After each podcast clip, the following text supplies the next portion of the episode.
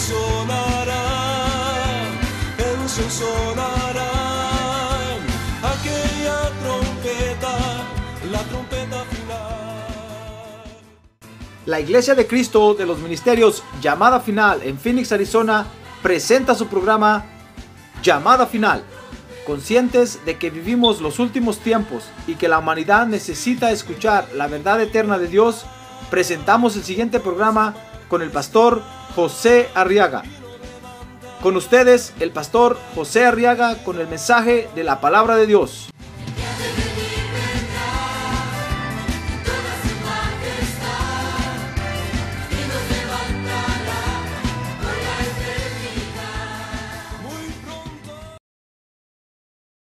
Y ahora vamos a estudiar la palabra de Dios, hermano. Llegó el momento de estudiar la palabra de Dios. Muy bien, vamos a abrir nuestra Biblia en el Evangelio de San Mateo y vamos a leer el verso número 48. Capítulo 5 de San Mateo dice el verso 48. Solo un verso nada más dice, por tanto, está hablando el Señor Jesús. Y entonces dice, sed vosotros perfectos, o sean ustedes perfectos, como vuestro Padre Celestial es perfecto. Amén. ¿Quiere leer conmigo ese verso en voz alta? A ver, verso 48. Por tanto, sed vosotros perfectos, como vuestro Padre Celestial es perfecto. Muy bien, oremos por estas peticiones ahora, Padre, en el nombre de Jesús. Ahora te pedimos por nuestras peticiones y te rogamos que las atiendas, Señor. Ten misericordia. A ver, ¿quiere levantar su mano en alto? Levante su mano en alto, hermano, y dígale, ten misericordia, por favor, Señor. Porque en ti estamos esperando. Tú eres nuestra confianza. Tú eres nuestro proveedor, nuestro sanador, nuestro libertador y te hemos conocido como el Dios Salvador. Ahora te pedimos que atiendas estos ruegos, por favor, Señor, y glorifica tu nombre en estas peticiones. En el nombre de Jesús te lo pedimos. Amén y amén. Muy bien, siéntense, hermanos. Gloria a Dios. Muy bien, quiero que vea conmigo ahora en este verso, cómo en este verso el Señor Jesucristo fíjese, nos está poniendo una, una, medida o nos está poniendo una meta. Dice el verso 5 que la meta es llegar a ser perfectos. Ahora diga conmigo, perfecto. Ah, no, pero recio. Perfecto. Perfecto. Así es. Porque él dice ahí en el verso 48, dijo al Señor Jesús, porque tenemos que llegar a ser como nuestro Padre Celestial, que también es perfecto. Porque fíjese hermano que en el Evangelio Dios va a usar nuestra honestidad, va a usar nuestra integridad, va a usar nuestra lealtad, nuestra sinceridad, etcétera, etcétera. Por eso es que Dios nos o el Señor Jesús nos pone esa medida. Si en el Evangelio no fuera importante nuestra sinceridad, honestidad, integridad, lealtad, etcétera, etcétera, no nos hubiera puesto esa medida, hermano. Tal vez es una medida que usted la ve muy alta, pero deje que el Espíritu Santo de Dios trabaje dentro de usted. Amén. Y usted va a llegar a dar esa medida, hermano. Fíjese que esto quiere decir, en otras palabras, que lo primero que Dios quiere sanar dentro de nosotros es nuestro interior. Tal vez más que sanar nuestro cuerpo físico o nuestro exterior a los que nos rodean. El Señor está interesado en sanar nuestras intenciones. Si Dios sana nuestras intenciones, hermano, entonces vamos a caminar hacia la perfección. Amén. Muy bien, porque todo lo que, fíjese, todo lo que, lo que gobierna la sinceridad, la lealtad, la, la integridad, son nuestras intenciones, hermano. Por eso el Señor se atrevió a poner esa medida. Si no, ¿usted cree que si el Señor hubiera visto que nadie puede dar esa medida, la hubiera puesto? No, hermano. Dios sería injusto. Si le pone a usted una medida de dos metros de alto y usted mide un metro, tres pies, dos con los que camina y uno de alto, y le pusiera una medida de, de nueve pies de altura y le dijera, tienes que llegar a esa altura, ¿a qué horas se estira usted, hermano? ¿O a qué horas me estiro yo? Aunque tomáramos calcio, vitamina C o no sé qué, hay que tomar, alimentáramos la, la glándula pituitaria o la glándula encargada del crecimiento, tal vez diríamos, Señor, no somos hijos de gigantes para crecer tanto. Nuestros antepasados eran chaparros. Pero si el Señor puso esa medida, hermano, lo que quiero decir es que si el Señor, usted usted que Dios es justo, ¿verdad? Sí, si el Señor puso esa medida, es porque usted y yo la podemos dar. Podemos llegar, podemos llegar. En el nombre de Jesucristo, podemos llegar. Ah, gloria a Dios. Podemos llegar a darla. Por eso la perfección que el Señor demanda de nosotros, fíjese hermano, comienza en nuestro interior. A ver, diga, en mi interior. A ver, diga, en mi ser interior. Ahí comienza la perfección que Dios demanda de nosotros. Y comienza precisamente con nuestras intenciones, porque fíjese que nuestras intenciones Dios las va a usar en el Evangelio, hermano. Por eso no podemos darnos el lujo de esconder nuestras intenciones o de aparentar lo que no somos o de dar a conocer algo diferente de lo que no tenemos. Porque en el Evangelio Dios va a usar nuestras intenciones. Porque lo que hay en el corazón, fíjese hermano, se da a conocer tarde o temprano. Se da a conocer lo que cada uno de nosotros tiene en el corazón.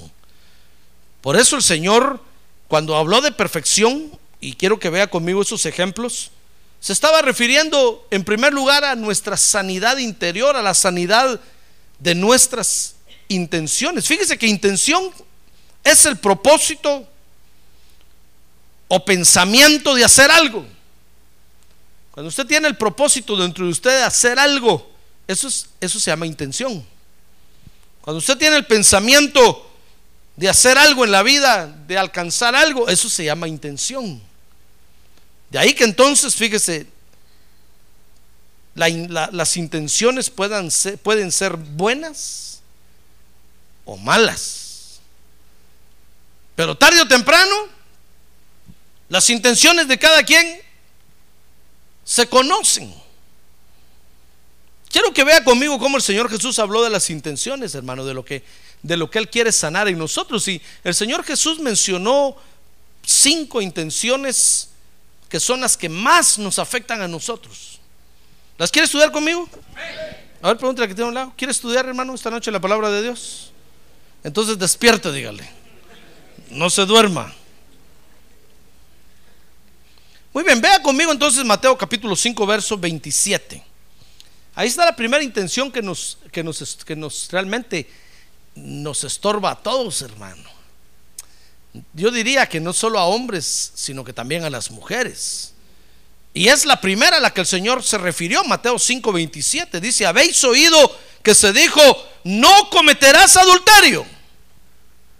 Pero yo os digo que todo el que mire a una mujer para codiciarla, ya cometió adulterio con ella en su corazón. Mire qué intención más terrible podemos tener nosotros dentro del corazón, hermano. Y no es casualidad que el Señor se haya referido a esa primera o a esa intención como en primer lugar. Porque yo diría que en un 99.99% de todos los que estamos ahí, esa intención nos afecta, hermano. Quien diga que no le afecta eso, lo declaramos ahorita el mentiroso número uno de la tierra. Hombres y mujeres. A veces se cree en el medio social que la mujer no le afecta a eso, pero le afecta, hermano. No le voy a decir a las mujeres que digan amén porque se, se van a quemar. Pero así es. Les afecta cuando miran a un hombre guapo, se les va la respiración, hermano. Peor si tienen muchos muscles. Se quedan paralizadas así. Porque también les afecta. Y nos han hecho creer a nosotros los hombres que solo a nosotros los hombres nos afecta eso. Fíjense, no, a ellas también les afecta. Porque son seres humanos. Y el Señor Jesús se refirió claramente, por supuesto que está hablando en primer lugar para los hombres. Pero lo podemos aplicar hoy a hombres y a mujeres. La primera intención, hermano, que tenemos que sanar, fíjese, es la intención de codiciar. Hablando en términos generales, codiciar lo ajeno, desear lo ajeno. Por supuesto que el Señor se refiere aquí al, centro de la mala codicia, de la codicia que tal vez más nos daña y nos contamina y nos afecta, que es codiciar a la mujer ajena. Pero podríamos aplicarlo a cualquier codicia, codiciar el carro del ajeno, la casa de nuestro prójimo, todo lo que nos rodea. Si nosotros no sabemos tener cuidado con esa intención, hermano, nos vamos a dañar, nos vamos a corromper. Y el Señor quiere sanar nuestras intenciones. Por eso el Señor Jesús comenzó hablando de esto. La primer codicia o la primer entonces intención que nosotros tenemos que examinar en nuestra vida y a la que tenemos que tenerle ponerle mucho cuidado porque nos afecta es la intención de codiciar a una mujer. Porque para Dios, fíjese hermano, dice ahí el Señor Jesús dijo muy bien, para Dios es como que ya hubiera cometido el adulterio. No tiene que llegar al hecho. Para Dios, es, para Dios ya se consumió o ya se consumó, perdón. Ya se consumó el hecho.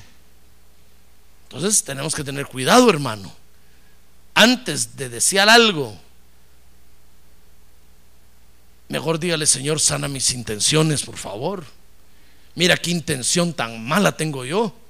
Qué, qué intención tan fea. Por favor, sáname esa intención, porque si no tarde o temprano me voy a dar a conocer como un codicioso. Porque tarde o temprano se va a ver. ¿Se da cuenta cuál es la intención más peligrosa para nosotros? Sí, el, como le decía, el 99.99% de nuestros problemas son esos, hermano. Es ese tipo de, de intención. Codiciar, codiciar, codiciar. Ahora, dice el verso 29 y el verso 30. Ahí está la siguiente intención que Dios quiere sanar en nosotros. Dice, y si tu ojo derecho te es ocasión de pecar, arráncalo y échalo de ti. ¿Se atrevería usted a arrancarse un ojo, hermano? Imagínese que el ojo, el ojo, los ojos están viendo a las mujeres ajenas y las están codiciando y usted dijera, Señor, ya no aguanto estos ojos.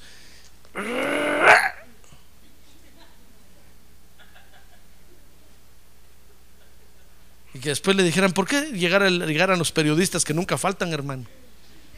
¿Por qué se arrancó el ojo? Es que la Biblia dice que me arranque el ojo si me es si me está sirviendo para picar.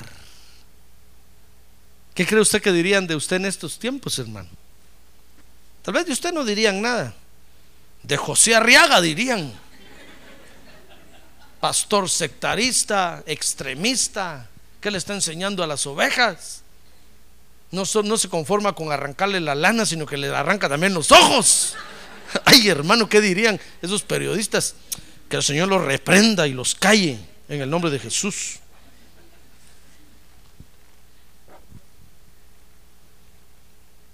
Pero oiga lo que el Señor dijo, si tu ojo derecho te es ocasión de pecar, arráncalo y échalo de ti, porque, es, porque te es mejor que se pierda uno de tus miembros y no que todo tu cuerpo sea arrojado al infierno.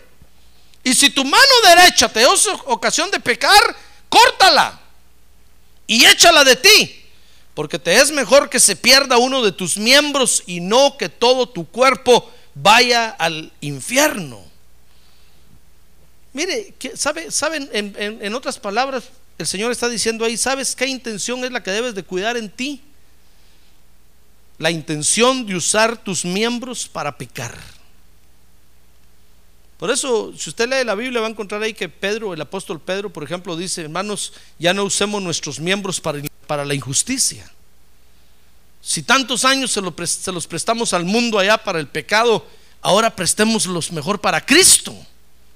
Si ya probamos lo que es dar los miembros de nuestro cuerpo para el pecado, ahora probemos lo que es dar los miembros de nuestro cuerpo para la gloria de Dios.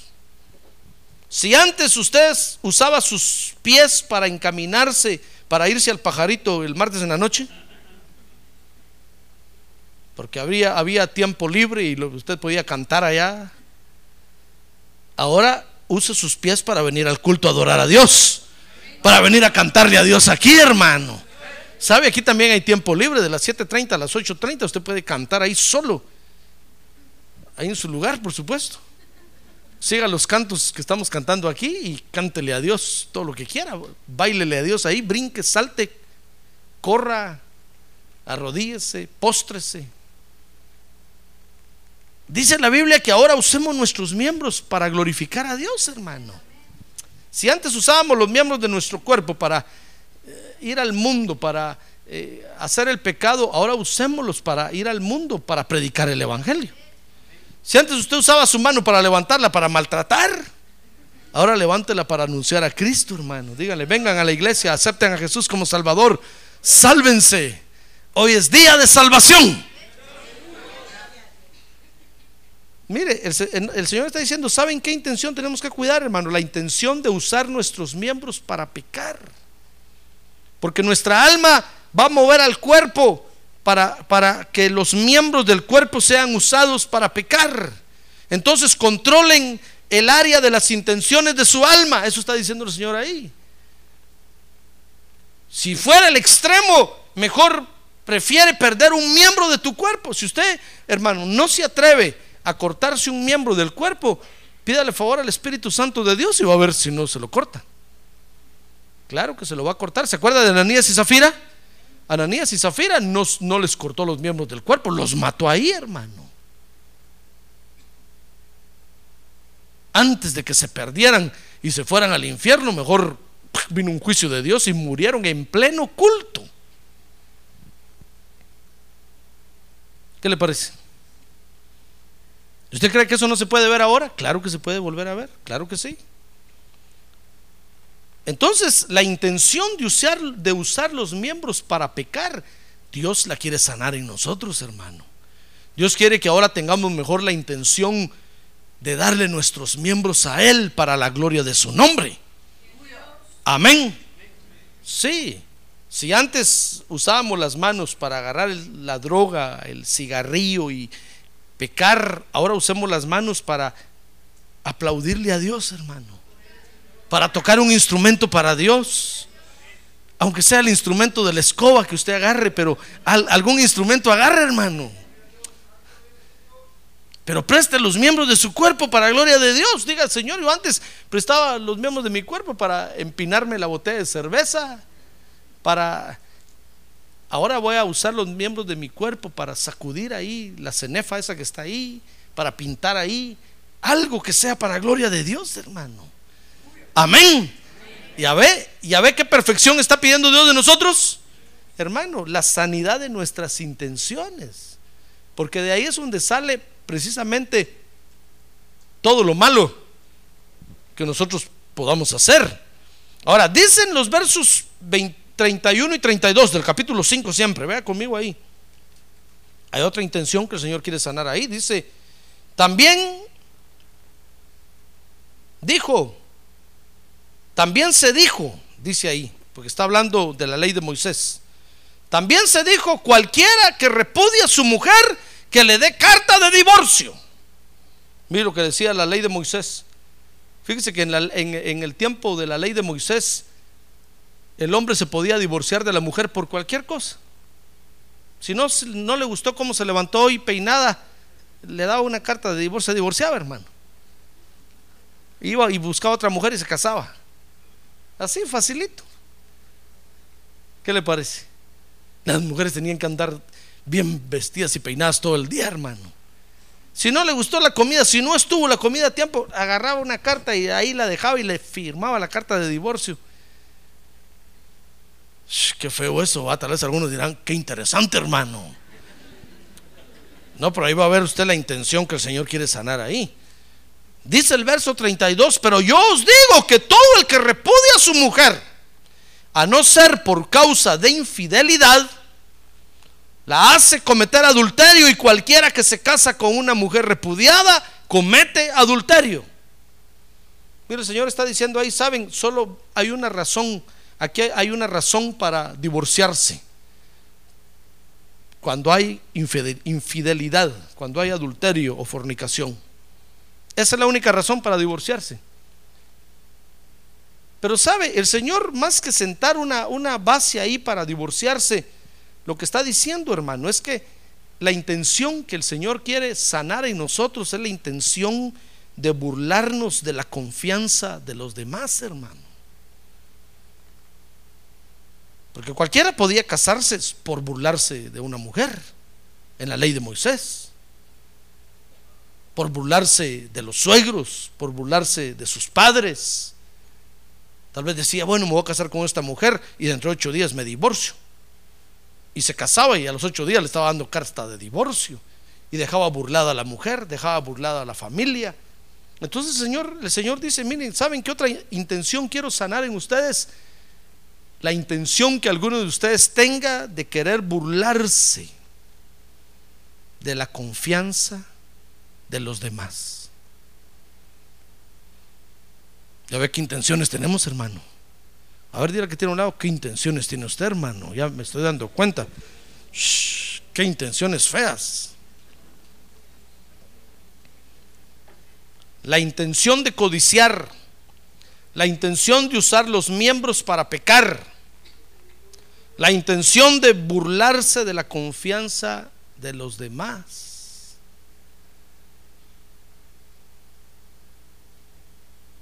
¿Ya ve? Cualquier burla, cualquier, cualquiera que sea la burla, es una mala intención. Porque los demás están confiando en usted. Dice el verso 33 que hay otra, hay otra intención que el Señor quiere sanar con nosotros. ¿Quiere seguir, seguir sabiendo las intenciones? Muy bien, dice el verso 33. También habéis oído que se dijo a los antepasados, no jurarás falsamente sino que cumplirás tus juramentos al Señor. Pero yo os digo, no juréis de ninguna manera, ni por el cielo, porque es el trono de Dios, ni por la tierra, porque es el estrado de sus pies, ni por Jerusalén, porque es la ciudad del gran rey. Verso 36, ni jurarás por tu cabeza, porque no puedes hacer blanco o negro, ni un solo cabello. Tal vez ahorita alguien se podría reír de esto y decir, ah, ¿cómo que no puedo hacer blanco o negro mi cabello? Hoy me lo pinto. ¿Sí o no? Pero realmente lo está haciendo blanco o negro o se está engañando. Se está engañando, hermano. ¿Verdad? Es como los que se ponen pelo. Por muy bonito pelo que se pongan, se les ve que se pusieron pelo, hermano. Ellos mismos se están engañando porque uno ve que tiene una peluca o tiene pelo falso. Y todos se ríen, todos dicen, miren este pobre pelón acomplejado. Se puso pelo. Y él cree que tiene pelo, hermano. Hasta hace así la cabeza. Y lo que está diciendo es que es un acomplejado. Imagínense, hermano. Entonces el Señor tenía razón. Hay una intención ahí que, que el Señor quiere sanar en nosotros, que es la intención de cumplir con nuestros compromisos, hermano. Por eso eh, les dice, nos dice ahí, miren, por favor, no se metan a jurar mejor. Mejor, antes de jurar, mejor sanen en ustedes esa mala intención. Aprendan a cumplir con sus compromisos. Aprendan a ser cabales. Por eso dice ahí, sea tu sí, sí o tu no, no. Si te comprometiste a algo, cúmplelo, hermano. Y si no puedes, dile, Señor, sáname esta intención, por favor. Yo, yo me comprometo y realmente nunca cumplo. no soy cabal, tengo una falsa, tengo una pesa falsa. Se inclina más para un lado. Y todos están confiando en usted. Entonces, ahí hay una intención que Dios quiere sanar en nosotros, que es la intención de cumplir con los compromisos, hermano. Fíjese que muchos dicen, mira, si no puedes, no te comprometas. Eso es lo fácil. Es como que yo le dijera a, alguien aquí, mira, mira, si eh, mejor no te cases. ¿Verdad? Pero no, si se quiere casar, yo le digo, cásese. y pastor, ¿y por qué no le cuenta los problemones que tiene usted? No, no, no, ¿para qué? Que se meta y ahí que se afronte y que le dé para adelante. Si quiere casarse. ¿Verdad? Sí, hermano. Mire, es como cuando uno, tenía 12, 13 años. ¿Se acuerda que uno iba a querer ir a trabajar? Y los papás le decían, no, no vayas a trabajar. Mire, yo me acuerdo que un tiempo a mí se me metió que quería trabajar, hermano, y quería trabajar. Y me metí a trabajar y solo perdí un año de estudios. Y al año, cuando vi que no tenía ni un centavo y que ya me estaba llevando el río, ya ni pagar mi renta podía, hermano. Entonces me fui con mis papás y les fui a decir, I'm sorry, me equivoqué. Yo pensé que le iba a hacer y mi papá me dijo, ya ves, si yo pasé por tu edad, mejor sigue estudiando, yo te voy a sostener y terminé de estudiar y te pones, vas a tener tiempo para trabajar, hasta te vas a aburrir de trabajar. Y fue cierto, hermano. Después ya no quiere uno trabajar, ¿verdad? Pero así es eso. Nosotros adquirimos compromisos y no los cumplimos. La solución no es no adquirir compromisos, hermano. No, la solución es decirle, Señor, sáname esta mala intención, por favor. Yo estoy en la vida y, tengo que adquirir compromisos. Usted no puede pasar en la vida sin adquirir compromisos, hermano. Si, si estudia, va a adquirir compromisos. Si trabaja, va a adquirir compromisos. Entonces la solución no es no, no adquiera compromisos. No, la solución es Pídale a Dios que le sane la intención de cumplir siempre con sus compromisos. Y usted lo va a lograr. Amén. Porque es la medida que el Señor nos puso y es la medida que usted y yo podemos dar. ¿Sabe usted que Dios es bueno, verdad? A ver, dígale, Dios es bueno para mí. A ver, démosle un aplauso a Dios porque es bueno, hermano. Gloria a Dios. Gloria a Dios.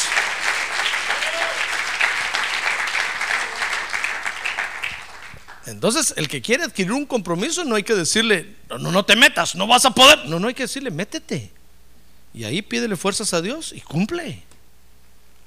Cumple. Muchos dicen, no, yo no quiero privilegio en la iglesia porque es que, es que no voy a cumplir. Pues sí, es que tiene eh, mala esa intención, ya ve. Ya de principio está diciendo, no voy a cumplir, está diciendo, eh, voy a fallar. No, usted diga, no, Señor, yo me voy a meter y te voy a pedir a ti fuerzas para cumplir. Y lo voy a cumplir porque dice la Biblia que todo lo puedo en Cristo que me fortalece. Ah, gloria a Dios. Gloria a Dios. Todo lo puedo en Cristo que me fortalece. Entonces, tenemos que decirle, Señor, sana en nosotros, por favor, la intención de querer siempre cumplir con nuestros compromisos. Por eso ve usted que muchos matrimonios se deshacen porque ya sea el hombre o la mujer, cuando ven ya la cosa color de hormiga, que no es solo de besitos y abracitos, sino que hay que trabajar y sostener el hogar y mantenerlo. Y las hermanas tienen que cocinar todos los días, lavar ropa todos los días. Entonces dicen, no, ya no aguanto. Pido pelo. ¿Sabe usted lo que es pido pelo, verdad? Quiere un break. No, no, hermano, usted dígale, Señor, sana en mí esa intención, por favor. Yo tengo que aprender a cumplir con mis compromisos. Como le repito, la solución no es no adquirir compromisos. En esta vida tenemos que adquirir, compromisos. Yo me recuerdo que cuando vine a la iglesia y el Señor le empezó a dar casa a los hermanos, porque empezamos a orar que el Señor le diera casa a los hermanos y Dios les empezó a dar sus casas. Entonces vino un hermano conmigo y me dijo, mire hermano, por favor, yo no quiero que ore por mí porque yo no quiero casa. Así le dije, oh, qué raro eso, hermano. Todos quieren casa y usted qué raro. Ah, hermano, me dijo, es que en la droga que me voy a meter, me dijo, me voy a endrogar con el banco. Ah, bueno, le dije, ¿usted quiere vivir free entonces? ¿Cuándo va a juntar 100 mil dólares para comprar una casa? Se le hicieron los ojos así, hermano, me dijo. ¿De veras, hermano? ¿Cuánto gana? Le dije, por hora. Tanto, me dijo. ¿Usted cree que va a juntar? ¿Cuántos años se va a llevar para juntar 100 mil dólares para ir a comprar una casa? Mejor dele gracias a Dios que hay un banco que le presta y, disfrute su casa allá y páguele poco a poco al banco. Es que los intereses, ah, pues sí, le dije, pero es que agrado quiere agrado. ¿Quién le va a dar dinero, hermano, de free? No, en esta vida nada es gratis, hermano. Nada es grolis. Entonces me dijo, sí, hermano, pues sí. Al otro día venía y me dijo, pastor, ya estoy tramitando mi casa. Ya comencé el trámite y me la van a dar. Gloria a Dios. Le dije, a ver, hermano. Es que si no adquirimos compromisos, no podemos vivir en esta vida, hermano. Lo que tenemos que hacer es decirle, Señor, yo siempre he sido un incumplido, un fallón, casi ladrón. Yo, pues yo, sáname esa intención, Señor, por favor. Si tú trabajas en mí y sanas esa, esa mala intención que yo tengo, voy a tener una buena intención. Entonces voy a cumplir con mis compromisos. ¿Sabe usted que el Señor lo puede sanar, verdad? Sí, el Señor nos puede sanar, hermano. Por eso le estoy enseñando esto. Ahora, verso 43, hay otra intención ahí que el Señor quiere sanar en nosotros. Dice el verso 43, habéis oído que se dijo, amarás a tu prójimo y odiarás a tu enemigo. Está hablando de los seres humanos. No está hablando de los otros enemigos que tenemos. A esos enemigos sí tenemos que acabarlos, hermano. Entonces, dice, amarás a tu prójimo y odiarás a tu enemigo, dice el verso 44. Pero yo os digo, amad a vuestros enemigos y orad por los que os persiguen, para que seáis hijos de vuestro Padre que está en los cielos. Mire, hay otra intención que el Señor quiere sanar en nosotros y es la intención de tener siempre misericordia por los demás, hermano. A ver, mira que tiene a un lado. Va, ahora mire, aquí. Ahora lo miro yo a usted. Tenemos que aprender a tener misericordia por el que usted vio.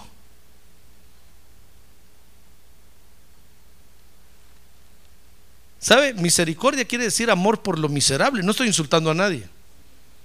Pero eso quiere decir misericordia. tener amor por lo miserable.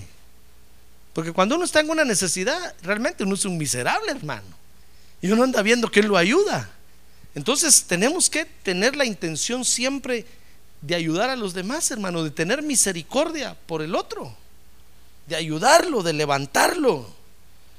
Y tenemos que tener misericordia, dice el verso 38, vea conmigo ahí. Dice, habéis oído que se os dijo ojo por ojo y diente por diente. Y la ley del talión. Pero yo os digo, verso 39, no resistáis al que es malo.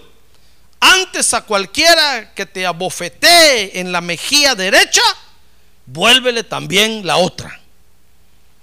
Mire, tenemos que tener misericordia de los demás en la ira. Ardía conmigo, en la ira. Mire, cuando su hermano o el que usted el que vio a un lado o en su trabajo o donde sea, usted lo vea airado, tenga misericordia de él o de ella, hermano. Si usted se le pone del tú al tú, no está teniendo misericordia. E, en ese momento, un airado es un miserable, hermano. Está siendo manejado por un demonio, por el demonio de la ira, y lo está usando contra usted. Entonces tenga misericordia de mejor de esa persona. Eso es lo que el Señor está diciendo ahí, ¿saben? ¿Saben? No tiene la culpa el que esté airado, sino que es un demonio que lo está manejando.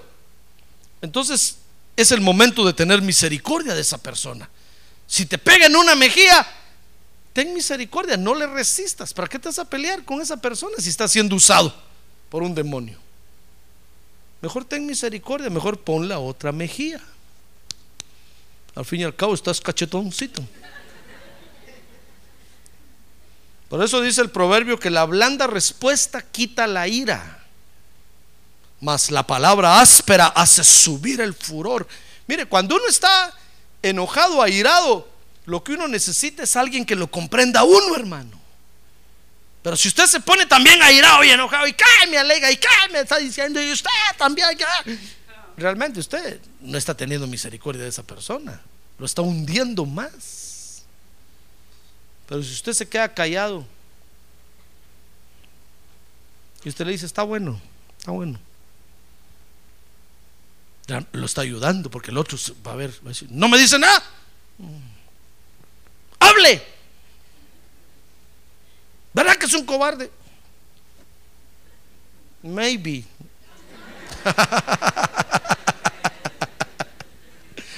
Después le contesto, ahorita no. ¿Verdad que? Mejor solo baje la cabeza. Mire, va a ver que el otro se va a quedar avergonzado, hermano. Porque lo que, lo que el otro espera en ese momento de ir es que el otro también con ira le responda. Pero si usted no le responde nada, realmente lo está ayudando. Entonces la ira lo va a dejar. Entonces va a reaccionar el otro y se va a sentir avergonzado, hermano. Y va a tener que venirle a pedir perdón a usted, va a tener que venir a decir, mire, por favor, perdóneme. Me di cuenta que usted es más educado que yo, que es más gente que yo. Yo ahí le grité un montón de cosas y usted no dijo nada. Gracias porque me ayudó. ¿Se da cuenta? Entonces tenemos que sanar la intención de tener misericordia del hermano, de la hermana, en la ira. Dice el verso 40, vea conmigo el verso 40, hermano. Y al que quiera ponerte pleito y quitarte la túnica, déjale también la capa. Mire, tenemos que tener misericordia del otro en el, en el pleito, hermano. Mire, si nosotros tenemos siempre esa intención, va a ver que a la hora que llegue el pleito, usted va a accionar automáticamente. Porque la buena intención de tener misericordia va a tener dominados sus reflejos. Y entonces usted va a reaccionar con la buena intención de tener misericordia. Pero si usted no tiene la, buena intención de tener misericordia, cuando llegue ese, porque esos momentos lo agarran uno desprevenido, hermano. No me va a decir a usted que le mandan una carta diciéndole, mira, ahorita voy a ir a pelear contigo, prepárate los guantes de box, por favor, no, eso lo asalta a usted de repente un compañero de trabajo en la escuela, se le pone enfrente y lo empuja y usted, ¿y qué, hace ahí en ese momento, hermano? ¿Cómo va a reaccionar? Va a reaccionar de acuerdo a cómo esté la intención en su corazón. Si usted no sana esa intención, va a reaccionar peleándose con el otro. Y después se va a arrepentir, hermano. Después le va a tener que ir a pedir perdón. Y sabe, va a tener que ir porque el Espíritu Santo lo va a apretar para que lo haga. No, pero no lo voy a hacer yo. Yo, no, yo ni lo voy a ver. Mire cuántas veces se ha peleado usted en su trabajo y yo ni lo sé. ¿Verdad que se ha peleado? A ver, pregúntale que tiene a un lado, dígale, ¿verdad que se ha peleado? Sí, yo sé que se ha peleado. Algunos me han venido a contar a mí aquí, me han dicho, fíjate que el hermano fulanito que trabaja con el menganito, se agarraron a golpes. Ah, bueno, digo yo. qué fácil. Entonces yo empiezo a tener cuidado, digo, no va a ser que de repente me agarre a golpes a mí aquí. Entonces me alejo de, esa persona, hermano. Digo, no, no, ya no. Porque de repente me agarra manadas a mí aquí. Si nosotros no sanamos la intención, hermano, de tener misericordia siempre por el otro, cuando llegue ese momento inesperado vamos a brincar y a reaccionar como cualquier hombre del mundo. Por eso tenemos que decirle esta noche, Señor, sana esa intención en mí. ¿Quiere decirle, Señor? A ver, cierre sus ojos y dígale, Señor, sana esa intención en mí. Amén. Abra sus ojos. No sé qué, meditando. Entonces, la intención de tener misericordia en, en, la ira, la intención de tener misericordia en el pleito. Mira el verso 41, hermano, dice, y cualquiera que te obligue a ir una milla, ve con él dos. Mire, esto es la intención de tener misericordia en la obligación. Es cierto que hay cosas que tenemos que hacer por obligación, hermano. Pero tenemos que tener la buena intención siempre de hacerlo. Si usted me dirá, pastor, es que la rutina, yo ya caí en rutina en mi trabajo, bien, todos los días lo mismo, todos los días me ponen a hacer esto, todos los días no aguanto, pero es que es su obligación, hermano, es su trabajo. Entonces dígale, Señor, sáname la intención de, de, de, de querer cumplir siempre con mi obligación. Si el Señor nos sana esa intención, va a ver usted que en la obligación nos vamos a gozar. Amén. El Señor Jesús lo dijo de esta forma aquí, verso 41. Si alguno te pide, si alguno te pide, o, o si alguno te obliga a ir una milla, si usted tiene el trabajo de cargar a alguien a su trabajo todos los días, pues en su carro, llévelo y no solo llévelo, tráigalo también. Pero que el Señor le sane primero la intención de tener misericordia en la obligación, hermano. Si no, usted va a decir, un día le va a decir a esa persona, ¿sabe? Usted ya no lo llevo, ya, ya me cansé, ya me aburrí de usted. Todos los días que quiere que, ¿por qué no compra un carro? Y el otro sacar asustado. Pues yo pensé que este tenía misericordia de mí. Pero es que no está la buena intención ahí de hacerlo, hermano. Entonces, entonces va a salir la mala intención. ¿Comprende? Ya ve por qué el Señor quiere sanar nuestro interior.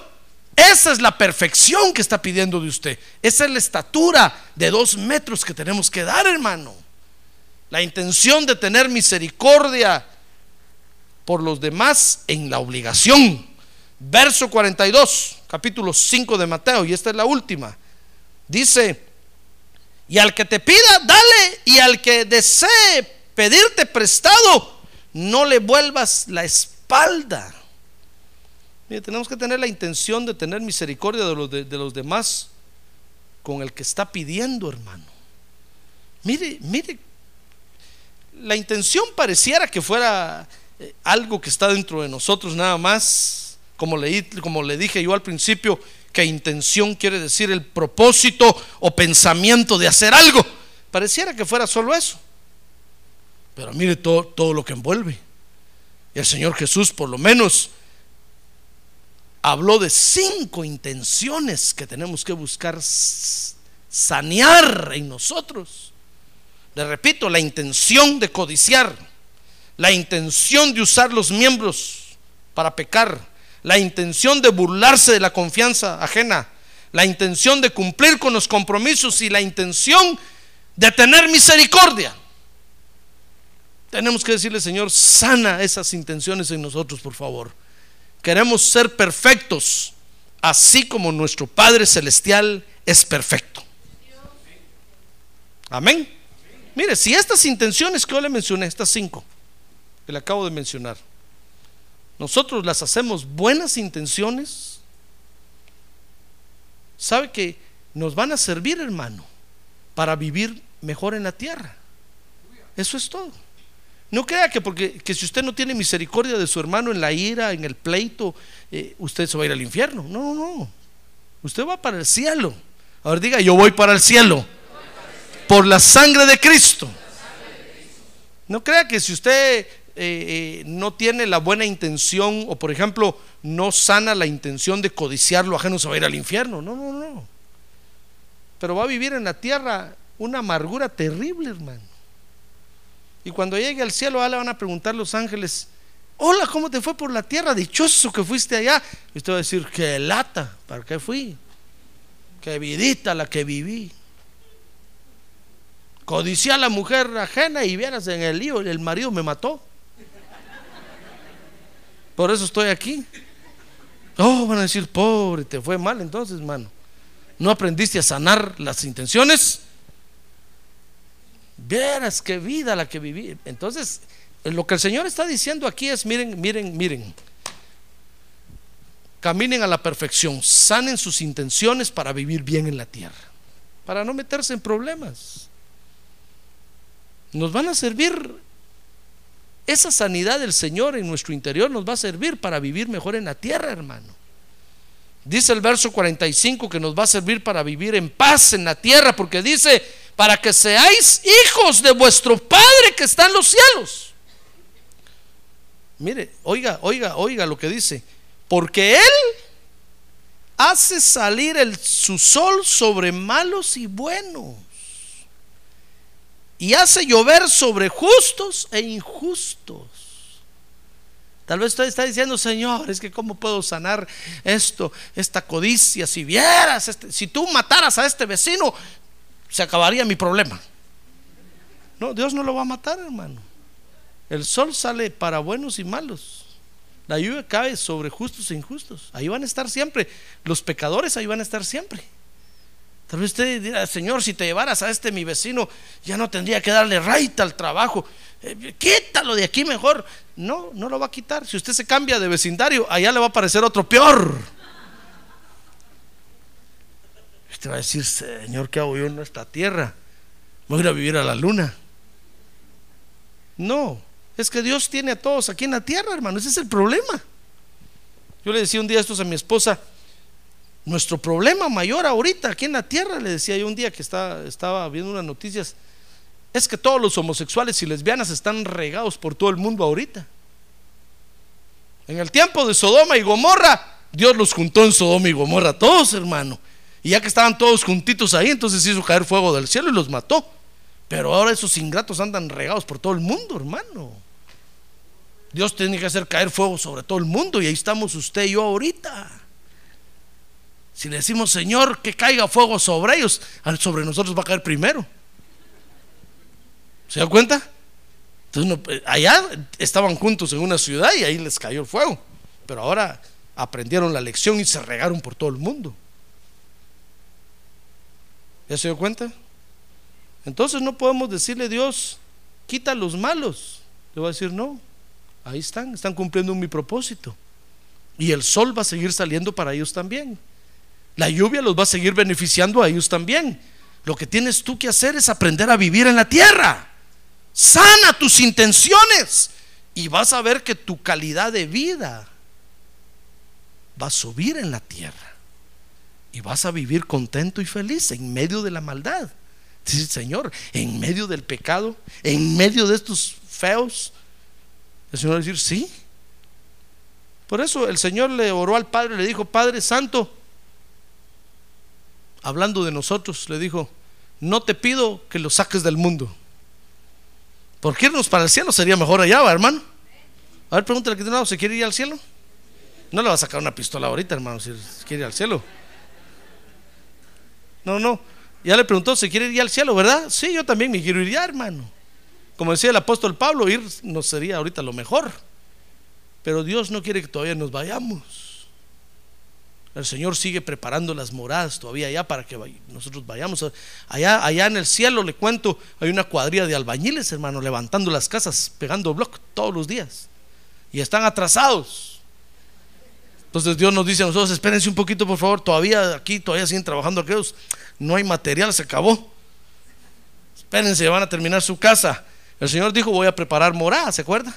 Y entonces cuando estén preparadas voy a venir y me los voy a llevar todavía no podemos irnos. Entonces, ¿sabe? El Señor dijo, miren, mientras preparo las moradas celestiales, les voy a dar unas claves para que aprendan a vivir en la tierra y vivan contentos y vivan felices y no se metan a problemas.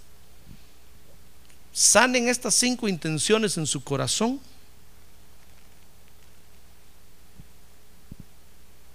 Y van a vivir bien en la tierra. Fíjese que si nosotros, hermano, aprendemos a dominar las malas intenciones, entonces estaremos caminando a la perfección. Amén. Mire, dice el verso 46. Mejor no termino todavía. Ya lo vi a usted con ganas de seguir recibiendo la palabra de Dios, hermano. Dice el verso 46, porque si amáis a los que os aman, ¿qué recompensa tenéis?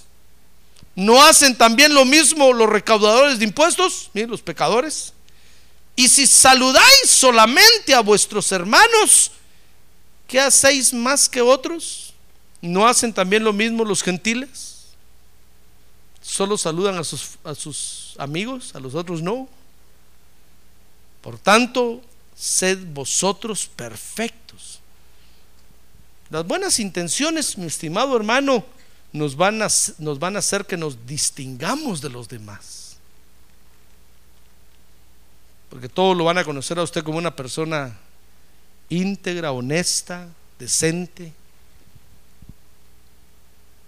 cabal, Y cuando la comparen con algún pecador van a decir, uy, no, ni comparación tiene este.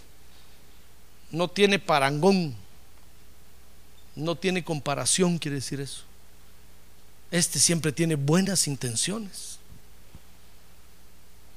Por eso, mi estimado hermano, en el Evangelio, mire, yo termino diciéndole esto, en el Evangelio son muy importantes nuestras intenciones. Por tres razones. Primero, Mateo 12:34. Busque Mateo 12:34. Ahí está la primera razón. Oiga lo que el Señor le dijo a los fariseos, a usted no. Camada de víboras, ¿cómo podéis hablar cosas buenas siendo malos? Porque de la abundancia del corazón habla la boca. Entonces, nuestras intenciones en el Evangelio son muy importantes porque en primer lugar, de la abundancia del corazón habla la boca, hermano. Cuando usted habla malas palabrotas allá, todos se están dando cuenta que eso es lo que tiene en el corazón. Tiene malas intenciones. ¿Se da cuenta? Todos, todos van a decir, uy, cuidémonos de este. qué malas intenciones se anda echando. Ya las dio a conocer con lo que habla. Deuteronomios 15:9. Las intenciones en nuestro corazón, en, en, el Evangelio son muy importantes, hermanos. Deuteronomio 15:9, porque Dice, cuídate de que no haya pensamiento perverso en tu corazón. ¿Sabe por qué? Porque los pensamientos salen del corazón, hermano. Todos los pensamientos que usted tiene, ¿sabe de dónde salen? De su corazón, your heart. De su negro corazón. si tiene negros pensamientos. Ahora si tiene blancos pensamientos de su blanco corazón. Entonces nuestras intenciones son muy importantes en el Evangelio. Primero, porque de la abundancia del corazón habla la boca. Segundo, porque los pensamientos salen del corazón. Y tercero, Lucas 16, 15. Y él les dijo, Jesús les dijo, vosotros sois los que os justificáis a vosotros mismos ante los hombres. Entonces oiga lo que dice, dice, pero Dios conoce vuestros corazones. Nuestras intenciones en el Evangelio son muy importantes porque Dios conoce nuestros corazones, hermano. Es por eso que el Señor desea sanar nuestro corazón, para que tengamos buenas intenciones. Amén. Y seamos conocidos entonces por todos como seres humanos de buenas intenciones, hermano que cuando llegue el momento del apretón, salga de nosotros una buena intención y no nos metamos a problemas en la vida. Amén. Amén.